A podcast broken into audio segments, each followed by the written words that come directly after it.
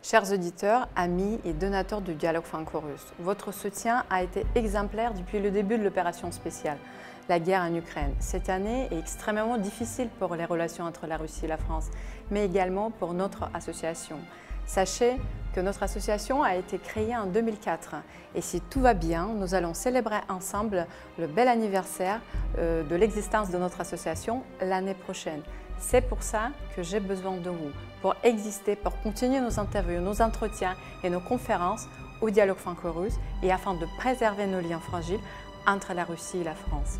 Vous allez trouver les coordonnées bancaires dans le descriptif de cette vidéo et également vous pouvez envoyer vos chèques et dons à l'adresse de l'association 66 Avenue Champs-Élysées dans le 8e arrondissement de Paris.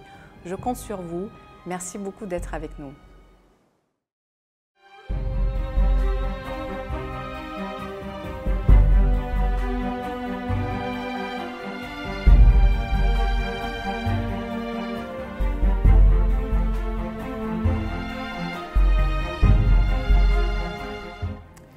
Bonjour Jean-Bernard Pinatal. Bonjour. Vous êtes général, deuxième section, vice-président géopragma, ancien officier parachutiste, docteur en études politiques, expert en intelligence stratégique, auteur de plusieurs ouvrages, et notamment Russie, Alliance Vitale, apparu aux éditions Choiseul en 2011. Il est préfacé par Sergei Karaganov, que vous connaissez très bien, spécialiste en sciences politiques russes, président toujours du Conseil de politique étrangère et de défense. Et ce dernier, récemment, a sorti un article euh, dans la revue qui s'appelle Russia in Global Affairs, qui est prénommé Une décision difficile mais nécessaire, parlant des frappes nucléaires que la Russie, selon lui, devrait lancer en premier. Est-ce que nous sommes arrivés à la confrontation sans issue raisonnable? Bon, je vais, euh, avant, euh, si vous voulez, de répondre à votre question, un peu me positionner par rapport à la Russie, puisque c'est tout à fait important. Donc moi, je suis dans, dans une tradition gaulliste, si vous voulez, et euh, cette tradition gaulliste, c'est pas de suivre bêtement euh, ce que pensait le général de Gaulle, c'est de, de, comprendre que cette tradition gaulliste dépend de, de la France elle-même. la France est à la fois une puissance maritime, elle a 5000 km de côte, elle est la deuxième ou la première puissance qui a 12 millions et demi de kilomètres carrés de zones économiques exclusives grâce à ces territoires d'outre-mer. Et c'est en même temps, donc comme les anglo-saxons, et c'est en même temps une puissance continentale comme l'Allemagne, la Russie et la Chine. Donc pour le général de Gaulle, la France, sa vocation est d'être un trait d'union entre l'Est et l'Ouest, et en aucune façon d'être euh, assujetti soit à l'Ouest, soit à l'Est. Voilà, et donc moi c'est dans cette ligne que je suis. Donc je suis pour un dialogue permanent euh, entre euh, la France, les États-Unis et la France, la Russie ou la Chine, comme l'était le général de Gaulle. Et voilà. Et toute ma réflexion stratégique est là-dessus. Donc maintenant, euh, alors, vous me demandez donc, est-ce qu'on est arrivé à ce niveau nucléaire? Alors, il faut bien savoir que depuis 1945, c'est la première guerre qu'un pays qui est la première ou la deuxième puissance nucléaire du monde, euh, mène à ses frontières contre un État qui est équipé de forces classiques. Et il mène cette guerre parce qu'il estime, lui, que ses intérêts essentiels sont en jeu. Donc le combat qui se passe actuellement en Ukraine est un combat sous menace nucléaire, du fait même de, de cette dissymétrie entre, entre les, la Russie et l'Ukraine.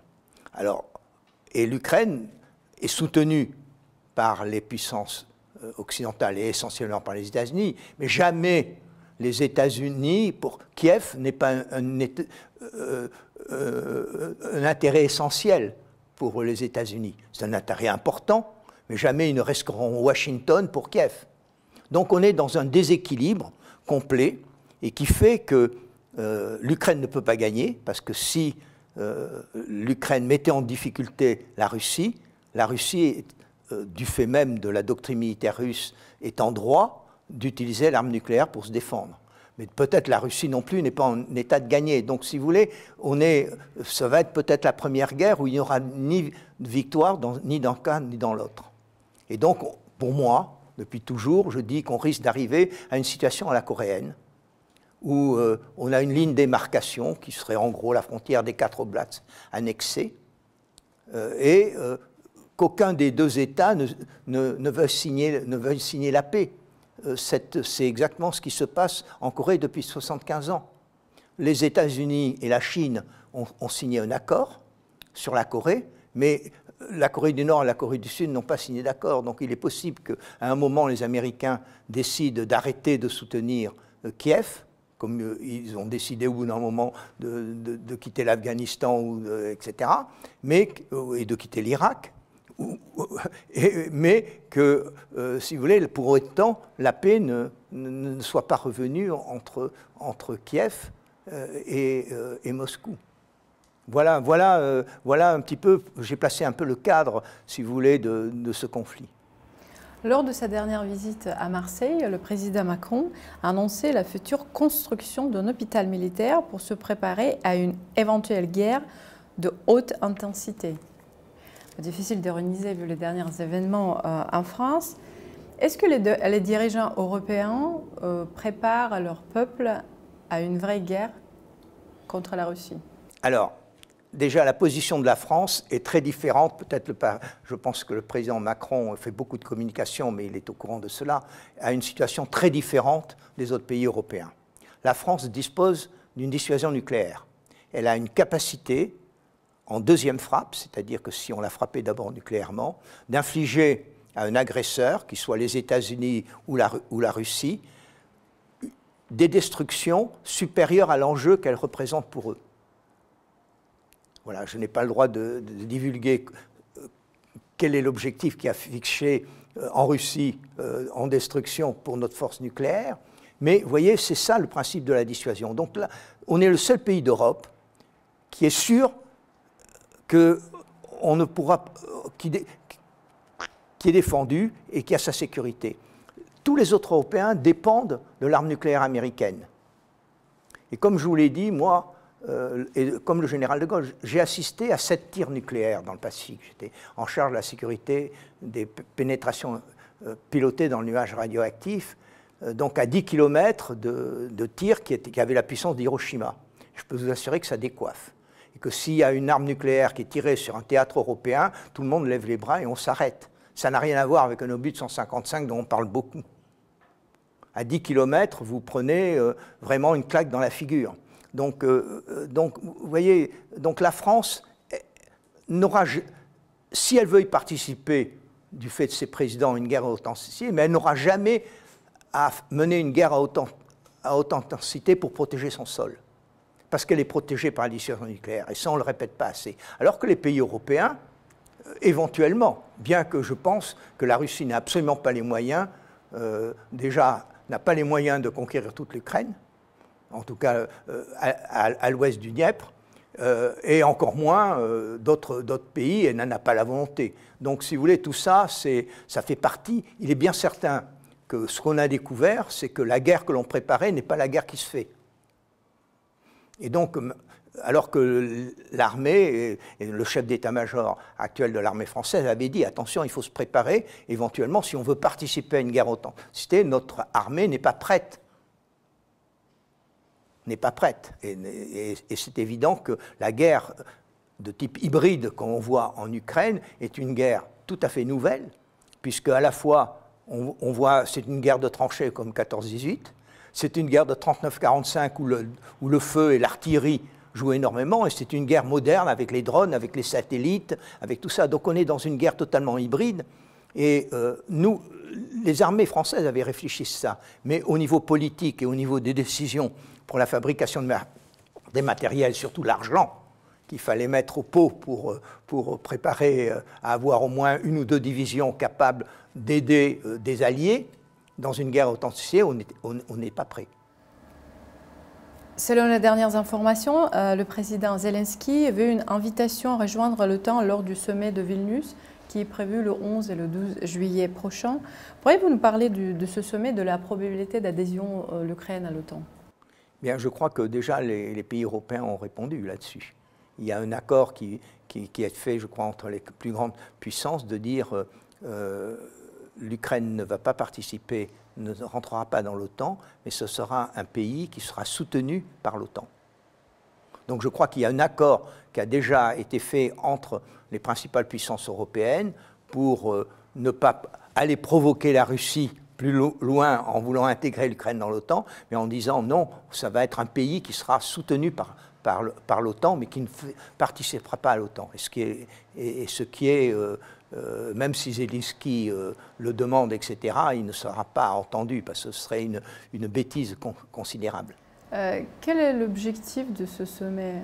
De quoi elles vont parler J'en sais rien, ma chère madame. je ne suis pas dans le secret des dieux. Moi, mon, mon, mon rôle là-dedans, c'est de, de vous dire où ce conflit peut aller, quelles sont les portes de sortie, etc. Euh, les discussions entre diplomates, vous savez, euh, elles valent ce qu'elles valent. Mais je vous dis en gros, euh, ce que je sais, c'est que les, les, chefs d'État européens ne répondront pas à, au souhait de Zelensky d'être accueilli dans l'OTAN. Donc ça sera plutôt un pays qui sera aidé par l'OTAN et qui vont s'accorder sur ce compromis. Parce qu'il y a des pays de l'OTAN, vous savez, il faut l'unanimité pour accueillir un pays. Il y a des pays qui ne veulent pas. Et ils ont raison, parce que euh, l'Ukraine fait partie des intérêts vitaux de la Russie. Donc on ne va pas faire une guerre pour l'Ukraine. Il faut trouver une porte de sortie à ce conflit. Vous savez, moi, j'ai fait la guerre. J'ai été blessé en opération. J'ai eu deux morts, sept blessés dans ma section dans une journée. J'étais blessé à 9h30 du matin, évacué à minuit, opéré à 2h du matin. Donc je sais les souffrances que euh, tous ces jeunes, puisque je les ai vécues, euh, ont de part ou d'autre.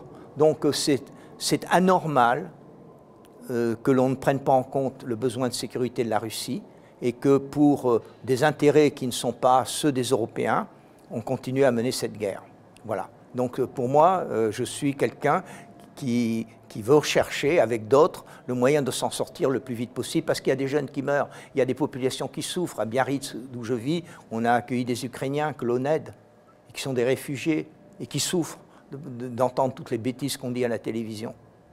Voilà, donc il faut faire cesser ce conflit le plus vite possible en tenant compte euh, des intérêts de sécurité de la Russie, en tenant compte aussi de l'Ukraine, des populations, mais surtout, il faut arrêter de faire tuer des, dizaines de milliers de jeunes pour des intérêts qui sont ni ceux de l'Ukraine, ni, ceux, de la Russie. Et qui sont ceux, des, qui sont ni ceux de l'Europe, qui sont ceux des anglo-saxons. Parlant de la guerre en Ukraine, que pensez-vous de la contre-offensive ukrainienne? Écoutez, euh, la contre-offensive ukrainienne, euh, euh, c'est demandé par ses sponsors mais elle n'a aucune chance d'aboutir. Elle n'a aucune chance d'aboutir. Je l'ai dit depuis le début, depuis début, début mars à LCI. Je l'ai dit, on ne peut pas gagner une guerre à haute intensité si on n'a pas une supériorité aérienne. Or, la supériorité aérienne, que ce soit des hélicoptères et des avions, est du côté russe. Et en plus, les Russes sont, sont dans les tranchées. Donc, euh, les Ukrainiens vont se faire massacrer. Ils vont peut-être avoir la première ligne, mais ils seront. Les Russes ont plus d'artillerie que les Ukrainiens, puisque c'est les Ukrainiens eux-mêmes qui disent qu'ils que tirent 4000 obus de 155 par, euh, par jour et que, les, et que, les, Russes en tirent 20 000 au moins euh, de, 152 euh, par, par jour. Donc le feu, la puissance du feu, et le feu tue. Le feu tue, c'est, vous voyez, ça, il faut, le comprendre. Et la puissance du feu est du côté, est du côté russe. Donc euh, si à un moment ils peuvent surprendre à un endroit, euh, les Russes arriveront à, boucher le trou rapidement, donc euh, vont faire massacrer tous ces jeunes et toutes ces brigades. Mais c'est évident. C'est évident. Tous ceux qui disent le contraire, ce sont des, gens qui ont intérêt à dire le contraire, mais qui ne connaissent rien à la chose militaire. Zelensky alerte sur la menace sérieuse d'une explosion ordonnée par les Russes, selon lui, tandis que la porte-parole russe Maria Zakharova avait prévenu que Kiev préparait un acte terroriste sur la centrale nucléaire à Zaporozhye. Quels sont les risques, les vrais risques et les buts de cette action? Alors écoutez, euh, je ne vois pas pourquoi les Russes qui, contrôlent cette centrale la, ferait sauter. Bon, donc, si vous voulez, non, c'est une menace. Je pense que personne ne prendra le risque d'un nouveau Tchernobyl, y compris les, les, gens les plus fous en Ukraine. Vous voyez, c'est bon. Et puis en plus, ce que je crois de cette centrale, et je connais un peu la centrale, elle est, protégée par des dômes en béton, donc il faudrait beaucoup de, choses ou qu'il y ait une explosion de l'intérieur. Je crois que personne n'a intérêt à franchir le pas, et en tout cas pas les Russes, puisqu'ils contrôlent cette centrale. Donc euh, on sait très bien. Donc euh, euh, non, tout ça c'est de la gesticulation, et si ça aboutissait euh, à une, mise en œuvre, évidemment, elle, ça, serait, euh, ça serait un geste désespéré euh, des Ukrainiens. Mais ça ne peut pas être, ça ne peut pas être des Russes. Pourquoi voulez-vous détruire quelque chose que vous, que vous, que vous contrôlez? C'est de la même façon comme le barrage donc de, de, la centrale électrique. ce barrage assure l'eau dans le canal de Crimée, toute l'agriculture des, provinces qui sont maintenant contrôlées par la Russe euh, ont besoin de l'irrigation de ce canal. Pourquoi voulez-vous sauter le barrage? Donc, si vous voulez, il y a quand même à qui profite le crime, en tout cas, il ne profite pas la Russie. Donc, pour moi, c'est évident. Les Russes n'ont aucun intérêt. en plus, les Russes ont, si vous voulez, le, vrai problème des Ukrainiens, c'est le problème des hommes. C'est le problème des hommes. Ils ont eu beaucoup de pertes et euh, ils, ont, de moins en moins d'hommes qui ont envie de se battre. Vous savez, c'est terrible d'aller au combat. C'est terrible d'aller au combat. Euh, il faut être très très courageux pour affronter la mort. Et vous avez dans, une armée, vous n'avez que 5% des gens qui ont envie vraiment de se battre. Les 95%, ils suivent et essaient de se protéger. C'est toujours comme ça. Et ce sont toujours les meilleurs qui meurent les premiers. Et, donc, si vous voulez, euh, que ce soit du côté russe ou du côté ukrainien, ce sont les, meilleurs qui sont morts déjà. Et ceux qui restent, euh, ils, ont enterré leurs camarades et qui savaient qu'ils étaient les meilleurs, ils n'ont aucune envie de les remplacer. Donc ils vont y aller par devoir, ils vont y aller par crainte, ils ne vont pas y aller par exemple, ils ne vont pas y aller avec envie. Hein. C'est terrible, hein, la guerre. Moi, je l'ai connu, donc euh, je ne suis pas comme tous ces, tous ces gens de salon qui discutent sur les plateaux de TV et qui envoient les gens euh, par milliers se faire massacrer. Mais justement, en parlant des plateaux télé et des experts euh, qui nous expliquent du matin au soir que l'Ukraine a déjà gagné, notamment sur LCI, qu'est-ce que vous pensez du champ médiatique, de la couverture médiatique en Europe de ce conflit? Mais vous avez, ben non, alors très clair, les experts, ils sont soit sous contrat de l'OTAN, moi j'en connais certains, soit ils sont incompétents. Donc ce ne sont pas des experts, ce sont des gens qui sont là parce que LCI a pris cette direction euh, de dire il faut soutenir euh, l'Ukraine à tout prix. Alors pour quelle raison, j'en sais rien. Je suis d'ailleurs assez étonné que, euh, le, patron de Bouygues fasse ça, d'ailleurs que je connais, Martin je le connais, et qui, qui autorise cette, cette mascarade. C'est de la mascarade ou de la propagande, ça n'a rien à voir avec l'information. Voilà, c'est comme ça, parce que l'information, moi, vous savez, je ne lis, je la seule presse française que je lis, c'est la semaine du Pays Basque. Je ne lis que la, presse anglo-saxonne. Je suis abonné au New York Times, je suis abonné à Washington Post. C'est la seule presse libre. Ces, journaux soutiennent le gouvernement américain euh, dans, dans, la guerre euh, contre la Russie mais en même temps, ils, donnent, ils disent les faits. vous voulez, en France, on ne dit plus les faits, on, occulte les faits importants. Euh, le Washington Post, moi, tout ce que je cite dans, sur LinkedIn, dans mes trucs, ce sont des, sources anglo-saxonnes. C'est le seul endroit encore au monde où il y a une presse libre. Notre presse n'est pas libre, elle est subventionnée. Vous échangez avec vos collègues américains notamment Oui, absolument.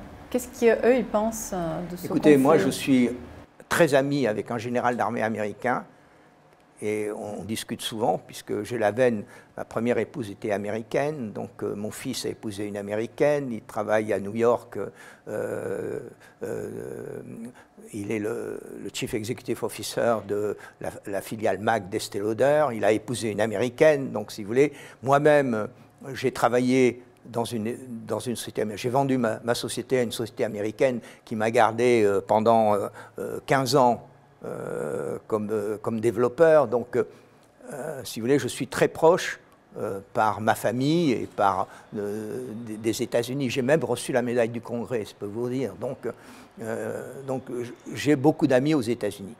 Eh bien, ce général m'a dit, vous savez, John, il m'appelle John, pas John Bernard, c'est trop long. John, notre stratégie, we give Ukraine enough to survive, but not enough to win. Nous donnons à l'Ukraine ce qu'il faut pour qu'elle survive, mais pas pour gagner. Pourquoi? Pourquoi? Il faut comprendre pourquoi ils font ça. Ils font ça parce que les Américains ont une crainte majeure, c'est que Poutine nucléarise le conflit. Parce que si Poutine nucléarise le conflit, parce que c'est les intérêts vitaux de la Russie, les Américains, Kiev n'est pas les intérêts vitaux de la Russie. Donc ils n'escaladeront pas nucléairement. Et donc les Européens s'apercevraient que les, euh, vecteurs américains nucléaires qui sont en Europe et dont la double clé est, aux États-Unis ne servent à rien. C'est de la dissuasion, mais, pas de l'action. Et donc les, Américains font tout depuis le début de la guerre pour appliquer cette stratégie. Je vous en donne dix exemples. Premier exemple, quand euh, Zelensky a demandé début mars que l'on fasse, que l'OTAN décrète le ciel ukrainien zone d'exclusion aérienne. C'est à Washington que Biden a répondu, il n'en est pas question, pourquoi les Américains ne voulaient pas que des pilotes américains soient amenés à rencontrer des, pilotes russes, que les deux des pilotes des deux premières puissances nucléaires s'affrontent sur le cas ukrainien? Donc ils ont dit non. On va vous donner des moyens antiaériens, mais on ne va pas décréter. Deuxième exemple, quand euh, un missile S-300 est tombé en Pologne, Zelensky s'est précipité et a dit c'est les Russes qui ont tiré. Et les Américains ont dit non, non, on a suivi, euh, euh, on a suivi les trajectoires, c'est un missile de votre défense antiaérienne qui a mal marché, qui est tombé en Pologne.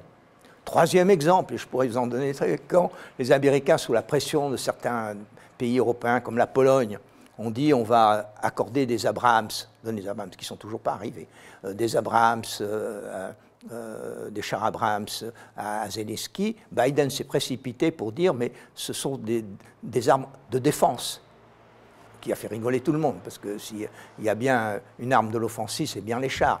Donc on voit très très bien, et puis je pourrais, les IMAR, quand les Américains ont donné les IMAR, les IMAR, ils les ont bridés à, 700 à 70 km, alors qu'ils peuvent tirer à 300.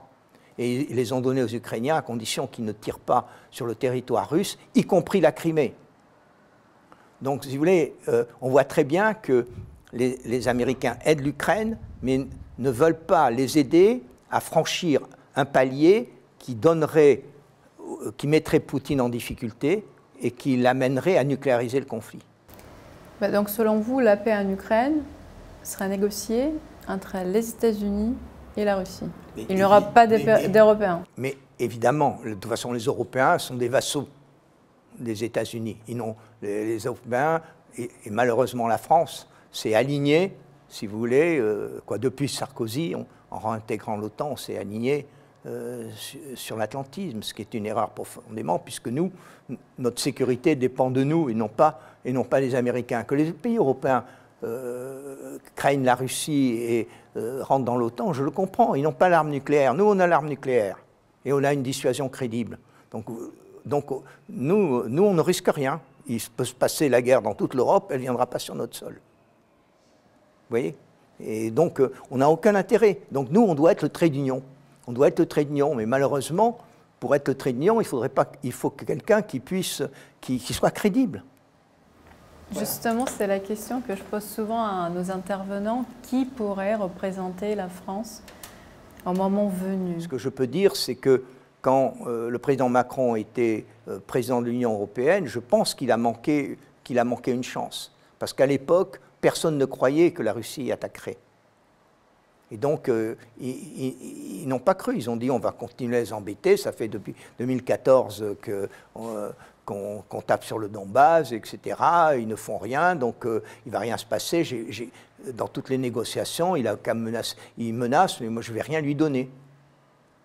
Je pense que qu'il n'y avait pas grand monde qui pensait que, que le président de Russie franchirait le Rubicon, comme on dit.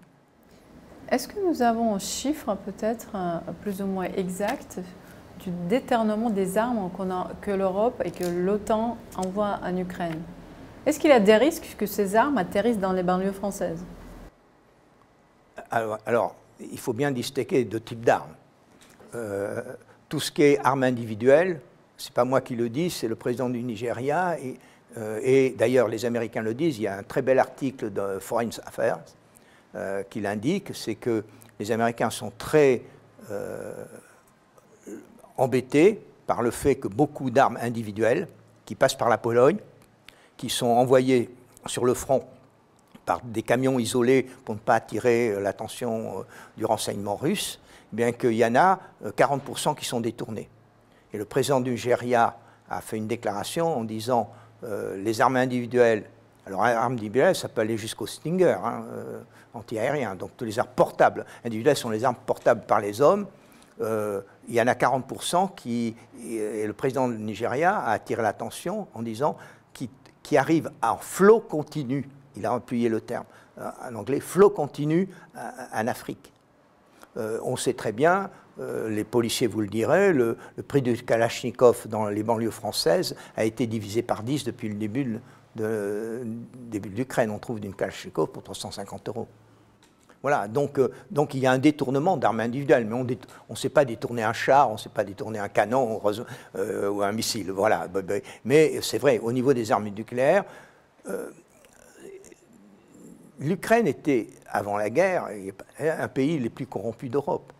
Vous prenez des reportages de 2021 de Radio France Internationale, euh, de trucs, ça, et vous voyez ce qu'il disait euh, de l'Ukraine. Il disait c'est un pays corrompu, ou euh, le plus corrompu d'Europe, et ils ne peuvent pas rentrer dans l'Union européenne parce qu'ils sont corrompus. Maintenant, l'Ukraine, du jour au lendemain, est devenue le pays le plus vertueux. Voilà. Donc, on sait très bien que tous les stocks d'armes et de munitions individuelles et de munitions que les Russes avaient laissés euh, laissé en 91 en Ukraine ont été vendus partout dans le monde et qu'il y a des réseaux de trafiquants d'armes. Tous les gens du renseignement le savent, cela. Donc il n'y a pas de raison que la corruption, parce qu'il y a la guerre, s'arrête du jour au lendemain. Voilà. Donc euh, oui, c'est vrai, il y a toujours ce risque-là. Pour revenir un peu aux événements qui ont eu lieu en Russie il y a à peu près dix jours, sur cette résurrection, sur cette, euh, euh, cet événement majeur, euh, qu'on dit majeur, Wagner, Prigogine, Poutine. Qu'est-ce que vous en pensez? Avec un peu de recul Alors, moi, je vais déjà penser, je vais vous dire une chose, je suis toujours contre les milices. Et l'armée est toujours contre les milices. D'ailleurs, l'armée russe, il avait quelques, avait, avait, quelques problèmes avec l'armée russe. Parce que, si vous voulez, les, milices posent, un problème. Euh, un problème euh, en plus. Euh, donc moi, je, pense que avoir, alors qu'on utilise des milices à l'extérieur, comme ont fait les Américains en Irak, en Afghanistan, il y en avait, il y en avait beaucoup, etc. Mais sur son sol national, c'est un risque majeur.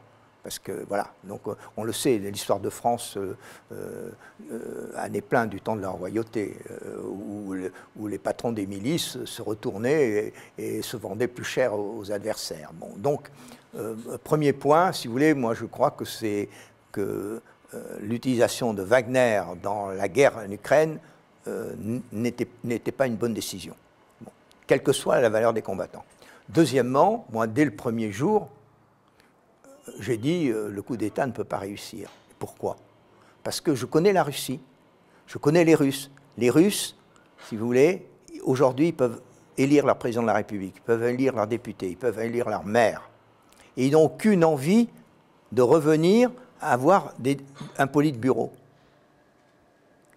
Et donc ça ne pouvait pas réussir. Moi j'étais, il se trouvait que j'étais à Moscou avec mon épouse, que je montrais, le jour de la, la première contre-révolution de 91.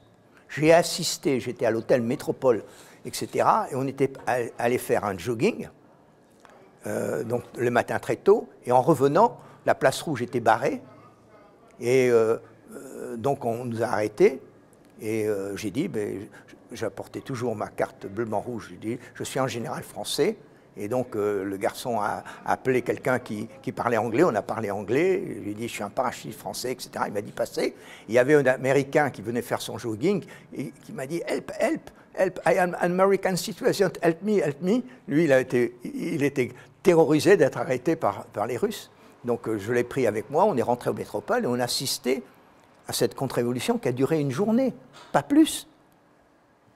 Donc, si vous voulez, il n'y avait aucune raison que si une contre-révolution euh, euh, avait duré une journée en 91 et que les Russes déjà voulaient pouvoir euh, être, même si c'est une démocratie autoritaire, aujourd'hui avaient envie de retomber dans les mains d'un oligarque, voilà, comme le patron de Wagner. Donc euh, la population russe euh, et tous les, corps constitués russes ont, fait corps vis-à-vis de, vis de, Poutine et l'armée aussi. Et l'armée qui n'aime pas les mercenaires. Voilà, donc euh, c'était évident pour moi. Alors que j'ai entendu sur la télévision que on a parlé de la bataille de Moscou, trois, heures avant la bataille de Moscou, deux heures avant, des conneries quoi. Mais c'est vrai, on est, nos médias sont capables de, de, de sortir une sonne de conneries inimaginable, inimaginable parce qu'ils ne connaissent pas, parce qu'ils ne savent pas, ils ne sont pas compétents. Voilà. La confiance entre la Russie et l'Europe est rompue, hélas. Oui, ça c'est évident, et pour longtemps. Et pour longtemps. Est-ce qu'il y a la lumière en Alors, je vais vous dire, la lumière, elle existe. Mais elle existe. Elle existe parce que l'Europe ne peut pas se passer du gaz russe. Alors, je, peux vous donner quelques chiffres, peut-être, si ça vous intéresse, euh, ne peut pas se passer du gaz russe. Et je l'ai écrit dès le premier jour. En gros, les chiffres sont de British Petroleum, qui fait référence dans tout le gaz. En 2021, vous aviez la production mondiale de gaz était 4 000 milliards de mètres cubes. L'exportation mondiale de gaz était 500 milliards de mètres cubes, c'est-à-dire un huitième. Dans, ces 500 milliards de mètres cubes, les Russes en exporté 40%, environ 250 milliards. Euh, non, 220 euh, milliards. Voilà. Et l'Europe en importé 300 milliards. Donc on voit très bien que si vous ôtez euh, euh, le, gaz russe à l'Europe, et en, faisant un truc, il manque au moins 65 ou 70 milliards. Alors l'année dernière, ça s'est passé assez bien, parce que jusqu'au sabotage Nord Stream, le gaz russe a continué à, couler et les, et les, cuves étaient pleines un peu partout. Mais aujourd'hui, ça, ça va être très très dur. Et les Américains, vous savez combien ils exportaient de gaz? On nous dit on va remplacer par le gaz américain. Vous savez combien ils, exportaient de gaz en 2021 L'Amérique du Nord 2 milliards. Alors que l'Europe en, a besoin au moins 300 milliards. Donc on ne peut pas remplacer le gaz russe par d'autres gaz parce que c'est assez tendu. Alors oui, ce qu'on va faire, ben, ça va augmenter. Donc les prix vont augmenter. Euh, on arrive dans le marché, on arrive toujours un truc, les plus pauvres qui ne pourront pas payer n'auront pas de gaz, et les plus riches pourront avoir du gaz à des prix très hauts, d'où l'inflation. Et d'ailleurs, euh, c'est ce qu'a très bien dit le, ministre des Affaires étrangères de l'Inde, quand les Américains sont allés le voir, ils, lui ont dit, euh, ils ont dit, mais les Américains pensaient que l'Inde serait un partenaire, puisque évidemment il y a une opposition en Chine. Il a dit, attendez, non, les Russes nous vendent leur, pétrole à, un prix pas cher, et euh, ce qui nous permet de maîtriser l'inflation, que vous avez créé par vos sanctions. Il leur a dit vous avez créé. Il a dit ce n'est pas les Russes qui ont créé l'inflation, c'est vous, par vos sanctions. C'est ce qu'a dit le ministre des Affaires étrangères indien. Donc, vous voyez, euh, euh, donc moi, ce que je pense, c'est que beaucoup de gens vont souffrir de ces sanctions, qui ne font pas de mal aux États-Unis, mais qui font du mal en Europe. Alors, c'est là le comble, vous comprenez, on a des dirigeants européens qui, appliquent des sanctions décidées par les anglo-saxons, qui sont un avantage pour les anglo-saxons, mais qui font mal, du mal aux Européens. Eh bien, à un moment, ben, comme on est quand même en démocratie, ça, ça, va se traduire politiquement. Et notamment en Allemagne, qui ont des élections des landers, alors pas comme en France tout en même temps, mais mais répartis en fonction des dates de périmés, eh l'Allemagne, c'est l'Allemagne qui souffre le plus, parce que l'industrie euh, allemande a beaucoup euh, fonctionné au gaz, et ça ne se remplace pas du jour au lendemain. Donc euh, les Allemands, eh ben, ils, ont, ils ont des gens, ils ont des usines qui se ferment, etc. Et or, le pouvoir politique en Allemagne, c'est les landeurs, et, les landeurs, c'est les industriels qui financent. Donc voilà. Donc moi, je crois qu'il y aura y aura une position qui changera plus vite d'ailleurs en Allemagne qu'en France parce que nous, c'est nous qui souffrons le moins encore. Vous connaissez bien le monde des affaires, notamment russe. Pensez-vous qu'à un moment donné, les entreprises françaises reviennent en Russie? Alors, là-dessus, il ne faut pas penser que, que toutes les entreprises ont quitté la Russie. Exact. Bon, alors, il y en a beaucoup, il y en a un certain nombre qui ont. Alors, moi, je, si vous voulez, j'ai installé Decathlon notamment et Auchan. Et Auchan n'a pas quitté la Russie et Decathlon avait des problèmes d'appro, mais a déclaré que euh, vous savez, Muliez, la famille Muliez, euh, moi j'ai travaillé directement pour M. Muliez, il a dit aux Français, si vous voulez euh, nous demander de quitter la Russie, nous on va quitter la France on va aller s'installer de l'autre côté de la frontière en Belgique. Bon voilà. Donc c'est l'État n'a pas, sur des business comme celui-là, n'a pas la main. Alors il il y a une étude qui a été faite, je me souviens, par une société anglaise, qui, se rend, compte qu'il y a sur 500, je crois une étude a fait 100 entreprises, il y en a 50 qui ont définitivement, qui sont des entreprises d'État. Puis il y en a d'autres qui ont mis en sommeil leurs activités pour des jours meilleurs parce qu'ils ont des difficultés d'appro. Puis il y en a d'autres qui continuent, euh, comme euh, euh, les sanctions économiques. Alors moi j'ai fait des grands colloques là-dessus, n'ont jamais changé les choses on fait souffrir la population, n'ont jamais fait changer les dirigeants. J'ai travaillé sur euh, beaucoup, sur, euh, pour Total d'ailleurs, sur euh, les sanctions économiques contre la Birmanie, Myanmar maintenant. Et ça n'a jamais bougé sur la junte qui était au pouvoir, au Myanmar, toutes les sanctions économiques. Oui, les, femmes birmanes qui travaillaient dans la confection de t-shirts, etc., maintenant sont des prostituées en Thaïlande. Voilà ce que ça a changé. Et donc, les entreprises françaises reviennent? Eh bien, les entreprises françaises, elles font le dos rond pour l'instant. Mais si vous voulez, là où il y a un marché et euh, là où ils ont investi beaucoup, euh, et dans lequel l'État n'est pas actionnaire, comme Renault, je n'ai pas installé Renault. Et d'ailleurs, ils, mieux fait de. parce qu'ils ont perdu de temps et beaucoup d'argent en s'investissant. Bon, mais voilà, euh, les entreprises qui sont des entreprises privées, ben, ils font le dos rond mais ils savent très bien que ça s'arrêtera un jour ou l'autre et, que et que la raison l'emportera, la raison économique l'emportera. Parlez-vous toujours avec vos collègues militaires russes puisque vous continuez à dialoguer avec les Américains? Je dialogue avec, euh, avec mes amis russes, absolument. Et, qu'est-ce que vous dites dans vos dialogues intimes avec eux? Moi, si vous voulez, euh, je suis un général français qui défend les intérêts de la France. Et quand j'ai installé les emprises françaises en Russie, je l'ai fait toujours dans une optique gagnant-gagnant j'ai travaillé avec le général Groumov, qui était le patron du Grand Moscou. Et je lui dis, vous avez actuellement, vous savez, dans le Grand Moscou, dans les années 90, il y avait les marchés qui étaient tenus par la mafia. Vous connaissez Je lui dis, écoutez, si vous avez Auchan à la place, parce qu'Auchan s'est installé là où, en face du Grand Marché, je lui ai dit, écoutez, vous aurez beaucoup plus à gagner pour le Grand Moscou d'avoir Auchan que d'avoir cette mafia où, où tout ce qui gagne, vous n'avez rien. Donc c'est Groumov qui, a fait déplacer le truc et qu'on a, placé, au champ. Vous voyez? Donc euh, j'ai toujours travaillé dans une, idée de gagnant-gagnant. Toujours dit à mes interlocuteurs, voilà, je connais cette entreprise, ce sont des, patrons que je connais, euh, qui sont des gens bien. Euh, ils viennent là dans une optique de gagner de l'argent, mais pas contre la Russie, avec vous. Et d'ailleurs, Auchan a 70, 75 hypermarchés en Russie. Oui, c'est se développé très très bien. Et je peux vous dire, moi j'ai été à l'inauguration en 2002 du premier supermarché que j'avais installé. Et j'y suis retourné pour les 10 ans en 2012. Vous savez combien le panier de la ménagère a été multiplié entre 2002 et 2012 d'un facteur 10 C'est ce que me disait euh, le patron d'Auchan. Voilà. Et après, on nous dit la Russie n'a pas, ça s'est pas développé entre 2002 et 2012. Euh, la vie a changé en Russie. Bien sûr. Euh, l'année 2002 était l'année de, lune de miel pour les relations franco-russes, puisque c'est justement, je me souviens très très bien, parce que j'étais étudiante, euh, le président Poutine est venu pour rencontrer Chirac, c'était 2002-2003, et euh, c'était les meilleurs, la meilleure époque pour nos relations. J'espère qu'on va y revenir un jour. Merci, Monsieur Pinatel, pour ce dialogue. Je vous en prie.